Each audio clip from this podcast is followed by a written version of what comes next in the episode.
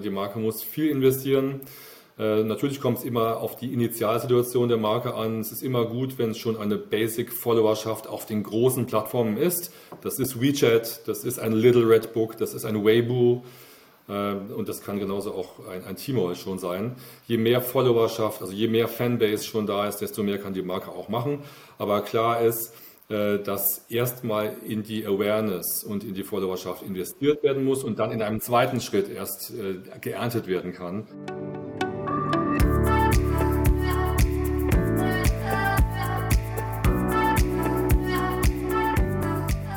Hallo liebe Zuhörer bei Digital Kaufmann. Ähm, wie ihr ja immer wisst, ähm, versuche ich neue Themen ähm, zu erarbeiten und auch kennenzulernen, beziehungsweise auch interessante Themen für euch immer mit interessanten Gesprächspartnern zu besprechen.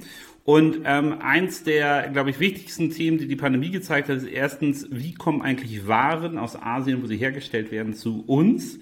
Aber andererseits hat es auch gezeigt, dass äh, deutsche oder auch europäische Marken und Hersteller ein großes Interesse daran haben sollten, möglichst viele Märkte zu bedienen. Und Asien ist ein hochinteressanter Markt für uns. Deswegen freue ich mich heute Marcel mit bei uns zu haben, der uns jetzt mit der berühmten Frage, Marcel, wer bist du, was machst du, einen Blick geben wird, was er so getan hat. Und dann haben wir eine ganz spannende Gespräche, wie man denn seine Waren in Asien verkaufen kann. Vielen Dank, Nils. Ja, ich bin der Marcel Rössner, äh, habe vor 18 Jahren angefangen bei dem Luxuskonzern Richemont. Also ich komme eigentlich gar nicht so sehr erstmal aus Asien oder aus dieser asiatischen Richtung, sondern eher aus dem Luxus- und dem Fashion-Bereich. Aber auch der ist ja recht interessant in Asien. Ähm, habe für den Richemont-Konzern eine Uhrenmarke aufgebaut, die heißt Panerai in Zentraleuropa. Habe das 18 Jahre gemacht, im Wholesale, im Retail, also ganz klassisch, offline. Wie baut man Marken auf in der Distribution, in der Kommunikation, im Management und auch im Produkt. Äh, und das war also eine sehr schöne Zeit, eine sehr intensive Zeit. Ähm, Richemont als Luxus, also als einer der größten Luxusanbieter der Welt, ähm, ist äh, tatsächlich äh, eine gute Schule, weil dort eben auch viele Financials gelehrt werden und man einfach mitbekommt von, from the scratch, wie eine Marke funktioniert.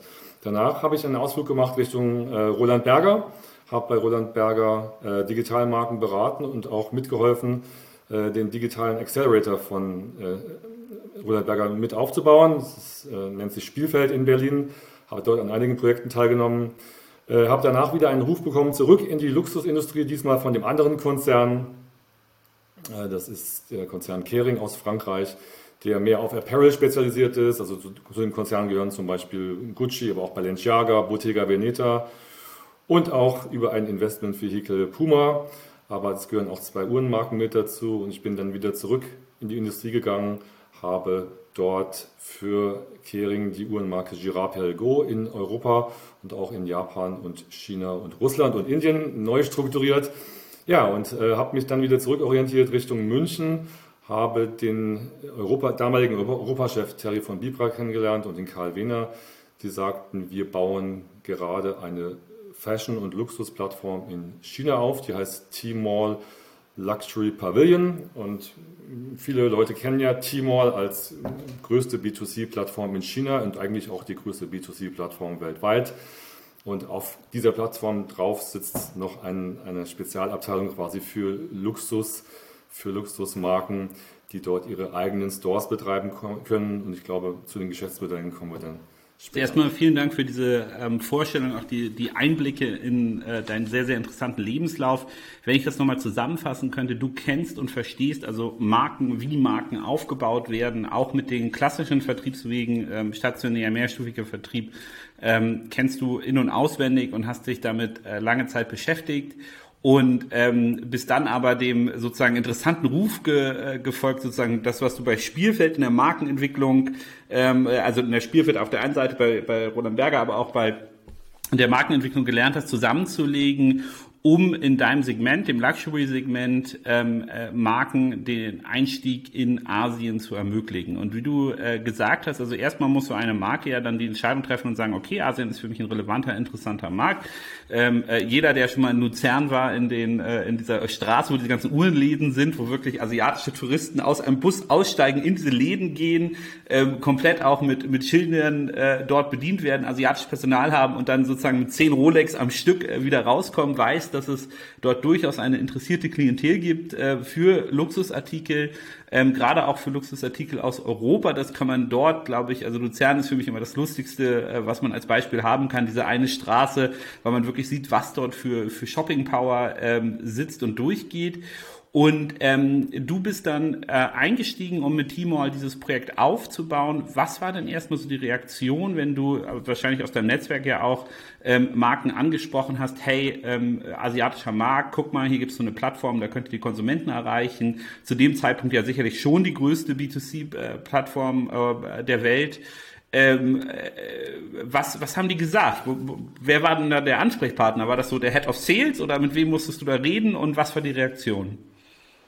Ja, zunächst mal Ansprechpartner ist so gut wie immer auf Ziellevel und äh, es kommt ein bisschen auf die Marke an. Es gibt kleinere Marken, bei denen das der CEO selbst mit betreut. Dann gibt es Marken, bei denen das der CSO macht. Aber es gibt genauso auch Marken wie Hugo Boss zum Beispiel, bei denen das über den CDO läuft. Äh, und das ist bei Adidas übrigens und bei Puma ganz ähnlich. Das ist dort einfach in den dedicated Abteilungen, ähm, die die Projekte gesteuert werden. Und natürlich hast du recht, ähm, am Anfang, speziell 2018, als die Plattform erst einige wenige Marken hatte, war es so, dass ähm, die Marken zum einen noch relativ mh, zögerlich waren, was China betrifft, äh, auch weil es ja eine Plattform ist, also quasi, ein, auch wenn es eine DTC-Plattform ist, aber trotzdem ist es eine Third-Party-Plattform, auf der Marken ihre eigenen Stores betreiben können.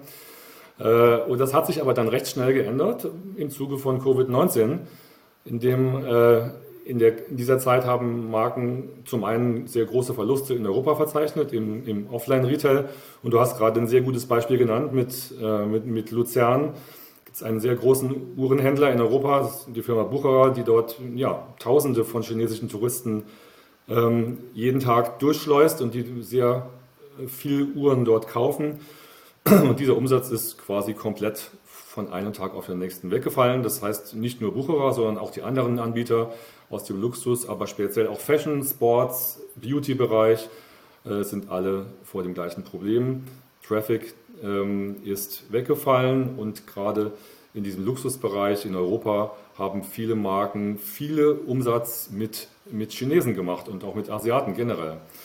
Äh, und als Covid-19 kam und man gemerkt hat, dass Tmall eine Plattform ist, auf der die Marken sich selbst so zeigen können, wie sie das möchten, nämlich als ob es ihr eigener Shop wäre, äh, haben Marken mehr Vertrauen geschöpft. Es ist also so, dass äh, Tmall eigentlich ja, nicht vergleichbar ist mit Amazon, mit diesem sogenannten Single Detailed Paged Anzeigen, mit diesem Multi-Brand Product Listing ähm, Seiten, sondern bei Tmall ist es also so, dass die Marken dass die Plattform nur im Hintergrund ist und äh, die Infrastruktur gibt und auch Daten, was jetzt in Europa etwas schwieriger ist. Äh, aber es ist wirklich so, dass wenn der Chinese seine App öffnet, und das macht er ein bis zweimal am Tag äh, von, von Tmall, dann kommt er und, und, und geht zum Beispiel auf, sagen wir mal, Levi's Jeans. Äh, dann kommt er, wenn er auf Levi's klickt, direkt in den eigenen Markenstore von Levi's und ist nicht in das Backend der Plattform eingezwängt, so wie das zum Beispiel bei Amazon ist, dass dann dort Marken nicht mehr sich selbst so zeigen können, wie sie es möchten. Genau, also dann würde ich, würde ich da mal äh, entnehmen, ist es also nicht so, sagen wir mal, eng, wie wenn du zum Beispiel im Amazon Vendoren-Programm äh, drinne bist, da kannst du deine Marke zwar ein bisschen besser ähm, äh, präsentieren, aber ähm, Amazon taucht da als Großhändler auf, sondern im Endeffekt dort kann der Konsument, das ist für eine Marke sehr, sehr wichtig, in der eigenen Markenwelt sich aufhalten. Man kann die selber kontrollieren und gestalten.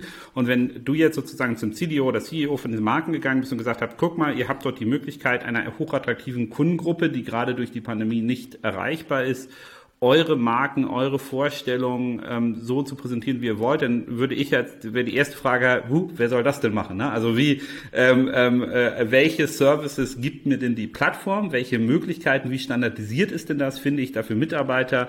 Finde ich dafür die, die Möglichkeiten, ähm, dieses Potenzial, das es mir dann für die eigene Markendarstellung gibt, auch zu hebeln, um diese Konsumenten so anzusprechen, wie es meine Marke eigentlich im Endeffekt ähm, verlangt und ähm, wie ich das auch machen muss, um nicht sozusagen wertzerstörend einen puren Absatzkanal aufzubauen, sondern markenstärkend ähm, meine Waren an den richtigen Konsumenten zu bringen.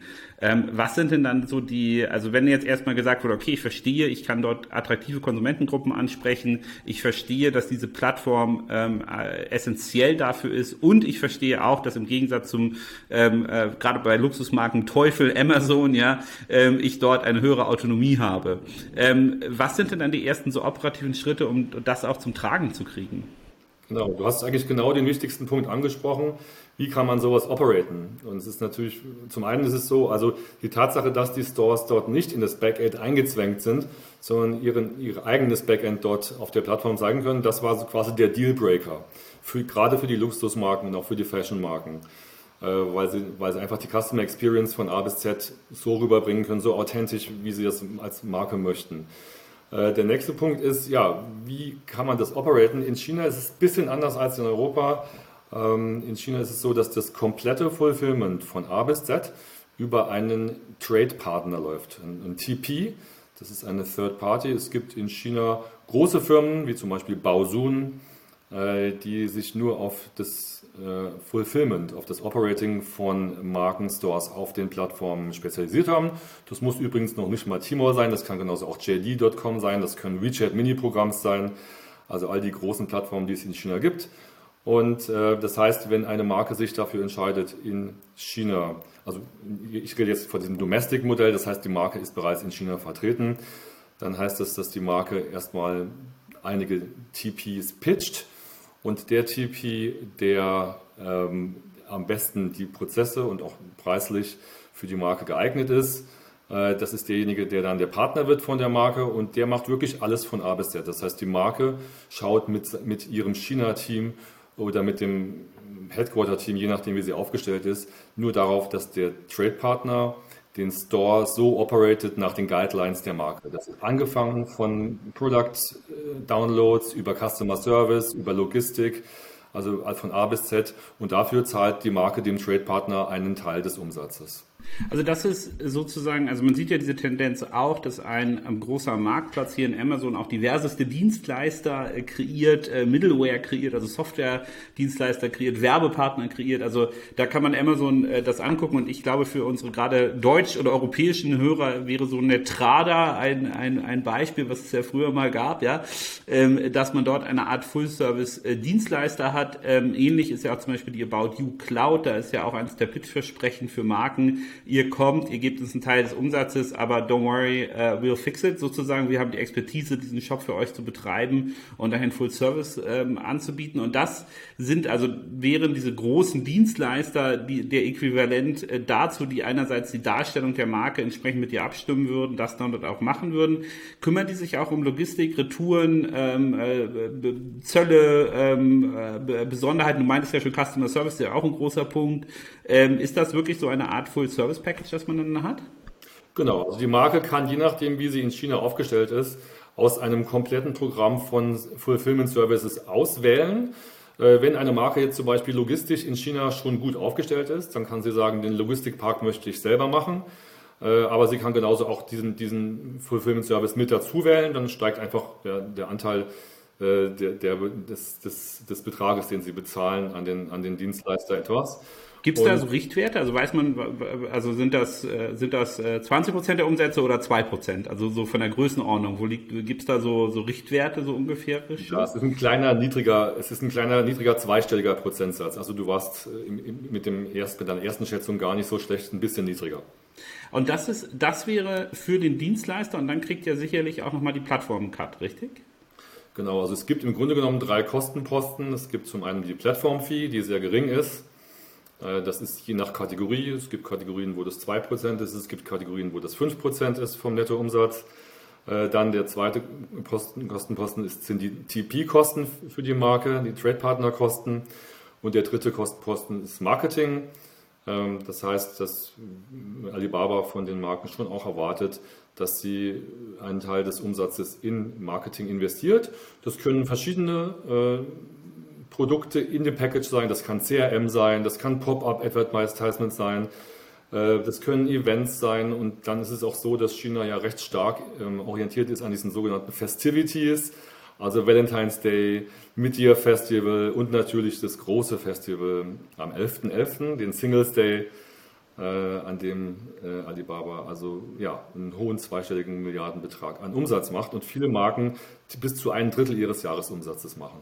Ja, man sieht ja äh, beim Singles Day und anderen Events, ähm, also es ist ja äh, mittlerweile schon so, dass äh, auch diese Sales-Events hier nach Europa schwappen, genauso wie der Black Friday aus Amerika, was man sonst, also was ja so eng verknüpft ist mit dem Thanksgiving Festival, ja, dass die ganzen Amerikaner einen Feiertag haben, wo sie in Turkey verdauen, um, um einkaufen zu gehen, ja, dass das jetzt nach Europa schwappt. Genau sieht man das ja vom Singles Day erstmal nur immer in den, in den Pressenachrichten, wenn man diese Volumina anfängt überhaupt zu verstehen, was das bedeutet, dass dort Umsätze gemacht werden werden äh, im zweistelligen Milliardenbetrag äh, in, äh, an einem Tag. Ähm, das finde ich immer sehr, sehr spannend. Aber äh, also äh, es ist so, so ein bisschen, fühlt sich ja dann an wie so eine Art Push-Sales-Kanal, ne? dass man Marketing koordiniert nach diesen Events und dann diese, diese äh, Mega-Belastung hat, ähm, was ich mal in Deutschland mit dem Weihnachtsgeschäft vergleichen würde, nur dass das sich ja halt über drei, vier Wochen hinzieht, nicht über sozusagen einen Tag. Aber um darauf nochmal auf diese Kostenstruktur nochmal zurückzukommen. Also die Plattform sagt halt, komm, äh, wir kriegen eine relativ zivilisierte kleine Fee, aber dafür musst du äh, Marketing schalten, ähm, ist ja eigentlich auch schlau weil, äh, weil äh, damit der Konsument ja noch mehr an die Plattform gebunden wird. Die Marge landet trotzdem beim Plattformbetreiber, ähm, also insofern fein. Aber wenn ich jetzt diese drei Kostenblöcke mir angucke, meine, meine Plattform-Fee, meine Trade-Partner-Fee und ähm, die Werbefee, ähm, wo liege ich denn dann all in so ungefähr? Ist das so die klassische Handelsmarke als Hersteller so 50-50 ähm, oder, oder äh, kann ich sogar noch ein bisschen profitabler Geschäft machen, als ich normalerweise könnte? Also wenn wir jetzt von diesem sogenannten T-Mall Domestic Modell rechnen, ja, kommt ein bisschen drauf an. Es gibt Marken, die weniger investieren müssen in, ins Marketing, weil sie vielleicht schon eine Grundbekanntheit in China haben. Da käme dann vielleicht auf einen Gesamtprozentsatz von ungefähr, sagen wir mal 30 Prozent inklusive All. Aber wenn jetzt Marken noch eher am Anfang stehen in China und sich noch eine sogenannte Followerschaft aufbauen müssen, oder die Chinesen nennen das Fanbase, dann ist es ratsam, einfach in den Marketing-Fees höher zu gehen, vielleicht auch an, an Datenprogrammen teilzunehmen, äh, die dann auch nochmal in diesem Package Geld kosten. Äh, dann kann es also auch gut sein, dass es 40 bis zu 45 Prozent an Gesamtkosten sind. Cool, aber das ist ja dann ähm, auch wieder, wir hatten ja schon geredet äh, oder gesprochen darüber, wie wichtig Kontrolle eigentlich für Marken ist. Diese, diesen Marketinghebel nach rechts oder links schieben zu können, ist natürlich aus, aus vielerlei Gründen ähm, super interessant. Ne? Also einerseits den Markenaufbau zu beflügeln. Andererseits kann man damit Ergebnisse ja wunderbar steuern. Ähm, also auch da hat man ähm, durch diese Fee-Struktur eine hohe Flexibilität, um die Geschwindigkeit des Markteintrittes ähm, mitbestimmen zu können oder mindestens äh, darauf Auswirkungen erzielen zu können. Ähm, wenn, also sozusagen, das hört sich ja jetzt erstmal alles äh, sozusagen mega simpel an. Ne? Also interessante Konsumentengruppe, toller Markt, ähm, hier ist eine Plattform, da ist der Trade-Partner, ähm, ihr zahlt Fees, mit denen ihr sozusagen wisst, wie man umgehen kann und kriegt dafür sogar eine Menge Marketing-Budget. Ähm, also soweit erstmal alles äh, rosig. Ja? Ähm, was sind denn so die deine Top äh, 3, Top 5 ähm, Probleme oder Fälle, über die man echt nachdenken sollte, wo du gesagt hast, okay, das ist zwar alles mega cool, aber bei den Sachen kann man so richtig klassisch auf die Nase fallen. Ähm, was ist da so deine, deine Highlight-Punkte, wo du sagen würdest, Obdacht, da aufpassen? Ja, also auf der einen Seite bietet China Riesenchancen aufgrund der hohen Anzahl der Konsumenten. Also Alibaba alleine bedient über 900 Millionen Konsumenten. Äh, die Mittelschicht sind über 300 Millionen Leute, 350 Millionen, das ist mehr als, als die USA Einwohner hat. Darf ich da eine, eine ganz kurze Sache fragen? Dieses Argument gibt es ja immer, ja, da sind viele Leute, 900 Millionen. Ähm, was ist denn, ähm, und da entschuldige meine Unkenntnis, aber was ist denn die Service-Logistik-Infrastruktur? Also zum Beispiel, man hat ja auch das Problem, auch zum Beispiel in Afrika wohnen viele Leute, nur liefert DHL höchstens sporadisch. Ist das in China tatsächlich so, dass diese 900 Millionen Konsumenten, also ich gehe mal davon aus, ja, die haben alle Handy und haben alle Internet, sind die auch logistisch erschlossen? Ja, das ist eine sehr wichtige und eigentlich, eigentlich mit einer der entscheidenden Fragen und dann komme ich auch gleich nochmal zu deiner alten anderen Frage zurück. Also China ist sehr dezentralisiert, was Logistik betrifft. Das heißt, es gibt Heerscharen von den sogenannten Chanyao-Fahrern. Das sind alle, das sind die, haben, äh, die haben diese blauen Dresses an und mit den blauen Autos und auch mit den blauen Motorrädern, ähm, die in, bis hin in die absoluten ländlichen Gegenden äh, angeschlossen sind an das, an das Alibaba-System, aber nicht nur an das Alibaba-System. Äh, und dadurch kann, ähm, kann garantiert werden, dass bis in die kleinste geografische Ecke in China Lieferungen innerhalb von 74 Stunden gemacht, gemacht werden können. Das heißt, das, das Paket geht in dem Moment erstmal an einen zentralen Hub und von diesem zentralen Hub, egal wo das ist, sind, sind, diese, sind die Fahrer überall dezentral organisiert über diese Suborganisation, die sich nennt Chanyao. Und diese Lega sozusagen, ähm, also äh, ich, ich will den Luxusmarkt nicht zu nahe treten, aber ich glaube, das, das meiste wird davon ja sowieso schon in Asien irgendwo produziert. Die müssen es also im Zweifel noch nicht mal von, von äh, Europa nach Asien zurückfahren, sondern können das dann innerhalb von Asien distribuieren. Ist das so ähnlich in der Logistik wie bei Amazon? Also hier bitte liefer das in das Lager nach Peking, das in das Lager hierhin, das in das Lager dahin. Da brauche ich immer äh, zehn Container und, äh, und wir distribuieren das dann intern bei uns oder wie? Wie sieht das aus der logistischen Komponente aus? Ganz klar. Das heißt, Alibaba selbst hat ja die Logistik nur etwas kleiner aufgebaut, weil es, weil es komplett dezentralisiert ist. Und wenn jetzt eine Marke, ähm, wie sie es fast immer macht, mit einem Trade-Partner zusammenarbeitet, dann ist auch der Trade-Partner derjenige, der die Stocks bedient und auch die Logistik bedient und auch die Last-Mile-Delivery über Chanyao bedient. Okay, cool. Ähm, dann, das habe ich verstanden. Also der erste Punkt, 900 Millionen Konsumenten sind erschlossen. Das war ja aber noch nicht die Negativliste, nach der ich gefragt habe. Deswegen äh, dahin zurück. Äh, ich habe dich unterbrochen, Logistik äh, verstanden. Also die 900 Millionen Konsumenten sind tatsächlich logistisch erschlossen. Payment läuft ähm, wahrscheinlich über, über, über das Handheld äh, sowieso ab, über das Handy, über WeChat oder, oder andere äh, Funktionen. Also sagen wir mal, der Konsument, die 900 Millionen sind voll erschlossen. Logistisch wie auch äh, in der Abwicklung von äh, Bestellung und Bezahlung äh, Haken dran. Aber jetzt zu den Negativpunkten. Genau, also zunächst mal, wenn man sich die Ökosysteme in China anschaut, ist es so, dass äh, China ein sehr, sehr kompetitiver Markt ist. Ähm, das ist über alle Kategorien, ob das Fashion ist, Beauty, äh, Sports, Luxury, aber auch in, in anderen Bereichen. Ähm, es sind unheimlich viele Marken am Start. Das heißt, ähm, es ist auf der anderen Seite auch heute viel leichter nach China reinzukommen durch die Technologie, als es noch vor zehn Jahren war. Also alles Vor- und Nachteile, aber, die, aber große Challenges, und damit komme ich auf deine Frage zurück, sind zum einen, wenn eine Marke einen Online-Store auf Tmall aufmacht, das, wobei es noch nicht mal Tmall sein muss, dann ist es also jetzt nicht so, dass das innerhalb von einem Jahr der Heilsbringer ist, sondern äh, die Marke muss viel investieren äh, natürlich kommt es immer auf die Initialsituation der Marke an. Es ist immer gut, wenn es schon eine Basic-Followerschaft auf den großen Plattformen ist. Das ist WeChat, das ist ein Little Red Book, das ist ein Weibo äh, und das kann genauso auch ein, ein Tmall schon sein. Je mehr Followerschaft, also je mehr Fanbase schon da ist, desto mehr kann die Marke auch machen. Aber klar ist, dass erstmal in die Awareness und in die Followerschaft investiert werden muss und dann in einem zweiten Schritt erst geerntet werden kann was, äh, was die Profitability betrifft. Und man darf nie vergessen, äh, man ist nie alleine, sondern es gibt in allen Kategorien genauso gut andere Marken, die genau das Gleiche möchten und die auch bereit sind zu investieren. Gibt es da auch in der Einschätzung der Konsumenten eine Differenzierung? Also wenn ich jetzt eine Luxusmarke wäre, das letzte, wo ich mein Produkt jemals sehen würde in Europa, ist eBay. Ja? Also so, ich könnte mit dem Amazon Brand Store könnte ich könnte ich mich vielleicht noch äh, arrangieren, ähm, weil das ja qualitativ noch als als hochwertig von von äh, auch zahlungsstarken Konsumenten wahrgenommen wird. eBay ist ja so ein bisschen die die Schmuddelecke des Marktplatzes. Ähm, ist es dort genauso, dass man halt sagt, guck mal, wenn du jetzt als Luxusmarke dorthin gehst, ähm, ist es gar nicht so wichtig, in die Breite zu gehen, sondern du musst auf äh, dem Social Network Tool und auf dem Marktplatz vorhanden sein, aber auf dem auf anderen auf gar keinen äh, äh Fall, weil das sozusagen negative Brand Equity hätte als, äh, als Plattform. Ja, das denke ich auch. Also wenn wir jetzt an Amazon denken, also Amazon ist sicherlich sehr, sehr mächtig und ist auch schon seit geraumer Zeit dabei, in diesen Fashion-Markt, den es in den letzten Jahren nicht so abdecken konnte, äh, jetzt neu zu investieren. Übrigens auch mit diesen sogenannten Concession, Monobrand Concession Models. Damit haben sie ja in Amerika gerade angefangen mit den äh, Amazon Luxury Stores. Das heißt, es ist ein Invite-Only for, for, Premium Members in Amerika im Moment noch eine, eine eigene Plattform. Das heißt, in dem Moment, wo der Prime-Member auf diese Plattform von Amazon kommt, ist er in dem eigenen Markenumfeld der Marken, die daran teilnehmen. Das ist das Concession-Model. Ähm, das wird Amazon sicherlich auch zusammen mit den Designer-Kooperationen, die sie im Moment machen, weiter vorantreiben. Insofern kann ich mir schon vorstellen, dass das interessant ist. Aber es ist natürlich so, wie du sagst, ähm, Amazon und auch eBay haben natürlich in der, in der Grundglaubwürdigkeit äh, sind nicht sind sie nicht so stark jetzt in diesem Fashion-Bereich und auch nicht in diesem Luxury-Bereich, sondern eher in den ihren proprietären äh, Dingen. Das ist bei Amazon, sind das ja FMCG, Electronics und viele Dinge des täglichen Gebrauches. Bei eBay ist das ganz ähnlich.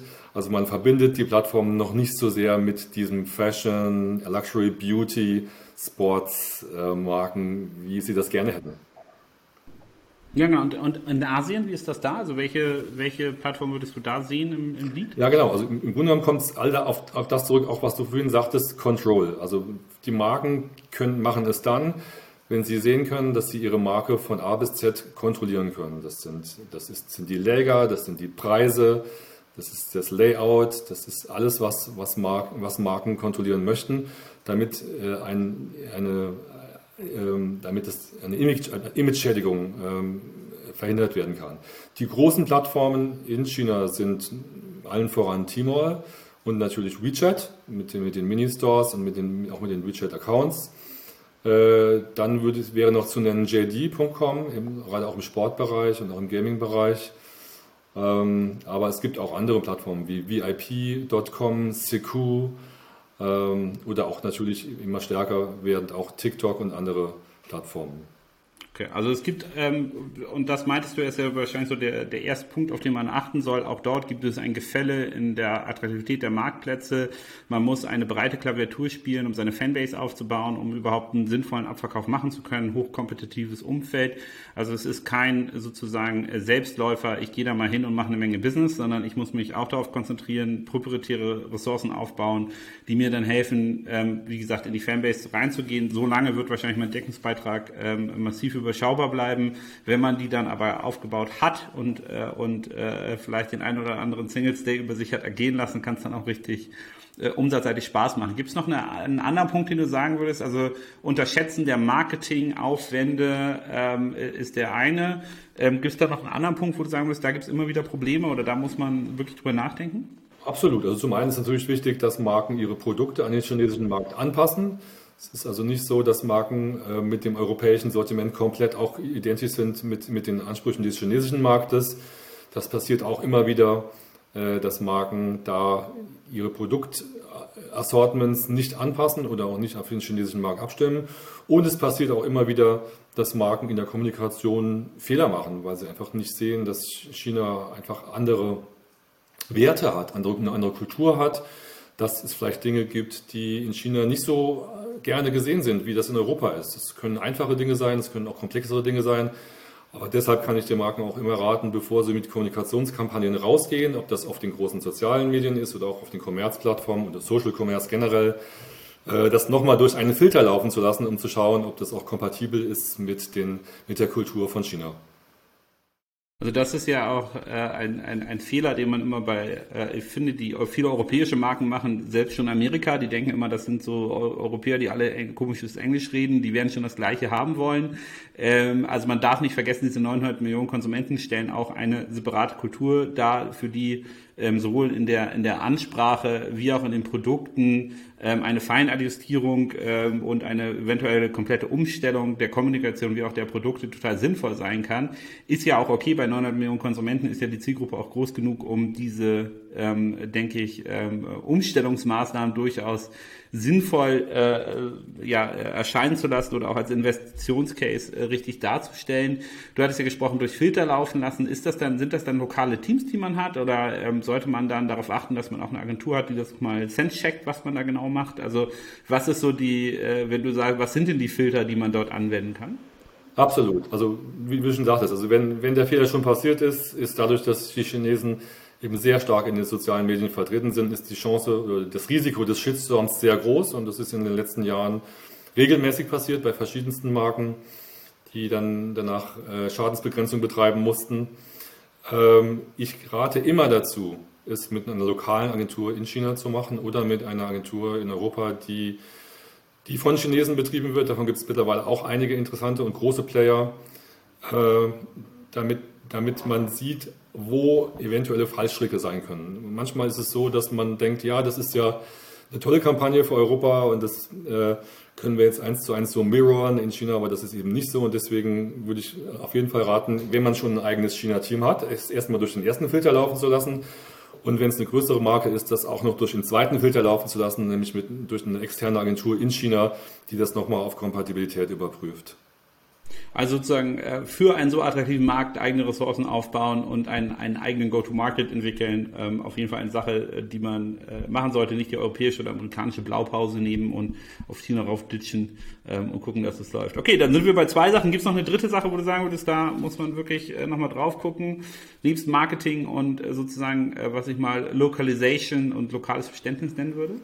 Ja, also ich sag mal so, was zum einen ist es so, die Marken fangen meistens, wenn sie kleiner sind, mit dem Cross-Border-Modell an und in dem Moment, wo sie erfolgreich werden, fangen, betreiben sie es dann weiter auch mit Domestic und mit einem eigenen Team. Ähm, man sollte auch die, die gesamte Investition nicht unterschätzen. Also ein Trade-Partner kostet in China auf jeden Fall eine dreistellige äh, Summe in, pro Jahr und äh, oft auch noch höher. Ähm, das heißt, dadurch wird der Trade Partner operated zwar den kompletten Store für die Marke. Die Marke muss also dort nicht mehr die Ressourcen binden in China, sondern das wird alles von dem Trade Partner gemacht. Die Marke muss nur noch überwachen, dass der Trade Partner das Richtige macht. Aber äh, es ist so, dass immer wieder neu investiert werden muss. Wir haben einen, die, zum einen recht hohe Fixkosten. Es ist also jetzt nicht so, dass ein Tmall Store oder ein, ein Online Store jetzt viel günstiger wäre als ein, als ein Offline Store in China, äh, sondern das hat doch ein recht hohes Investitionsvolumen und das ist auch immer wiederkehrend. Wir haben vorhin über Marketing gesprochen. Performance Marketing ist ein ganz wichtiger Punkt in China und der ist nicht billig.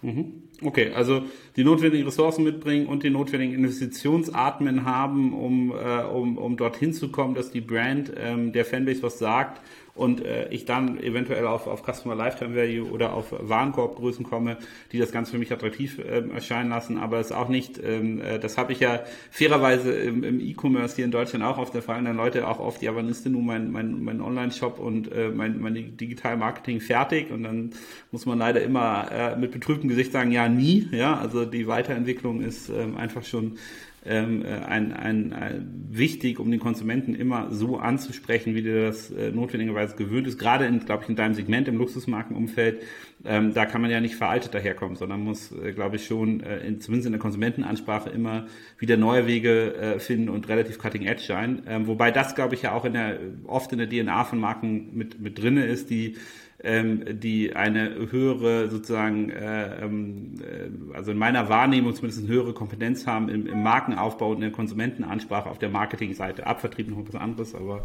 ähm, und beim Markenanspruch. Cool. Super, dann würde ich sagen, erstmal, ähm, ja, vielen, vielen Dank ähm, für diese Insights. Ähm, ich glaube, der, der Weg der Leuten, die Digitalkonferenzen regelmäßig gucken oder die ähm, ähm, viel damit zu tun haben, oft bei, bei uns ist ja wirklich der Weg, wie erreiche ich den europäischen Konsumenten. Du bist ein, ein ganz interessantes Beispiel dafür, wie komme, gehe ich eigentlich den anderen Weg? Also wie äh, kann ich mir Konsumentengruppen in Asien erschließen, die ich vorher noch nicht hatte? Ähm, erstmal vielen, vielen Dank für die Insights und, äh, und das Gespräch, ähm, dass äh, du uns hier ähm, erzählen konntest, wie das so gelaufen ist und auch von deinem Werdegang her, glaube ich, diese beiden Seiten ähm, sehr gut kombinierst. Ähm, erstmal vielen Dank dafür. Vielen Dank für die Zeit. Mich sehr gefreut.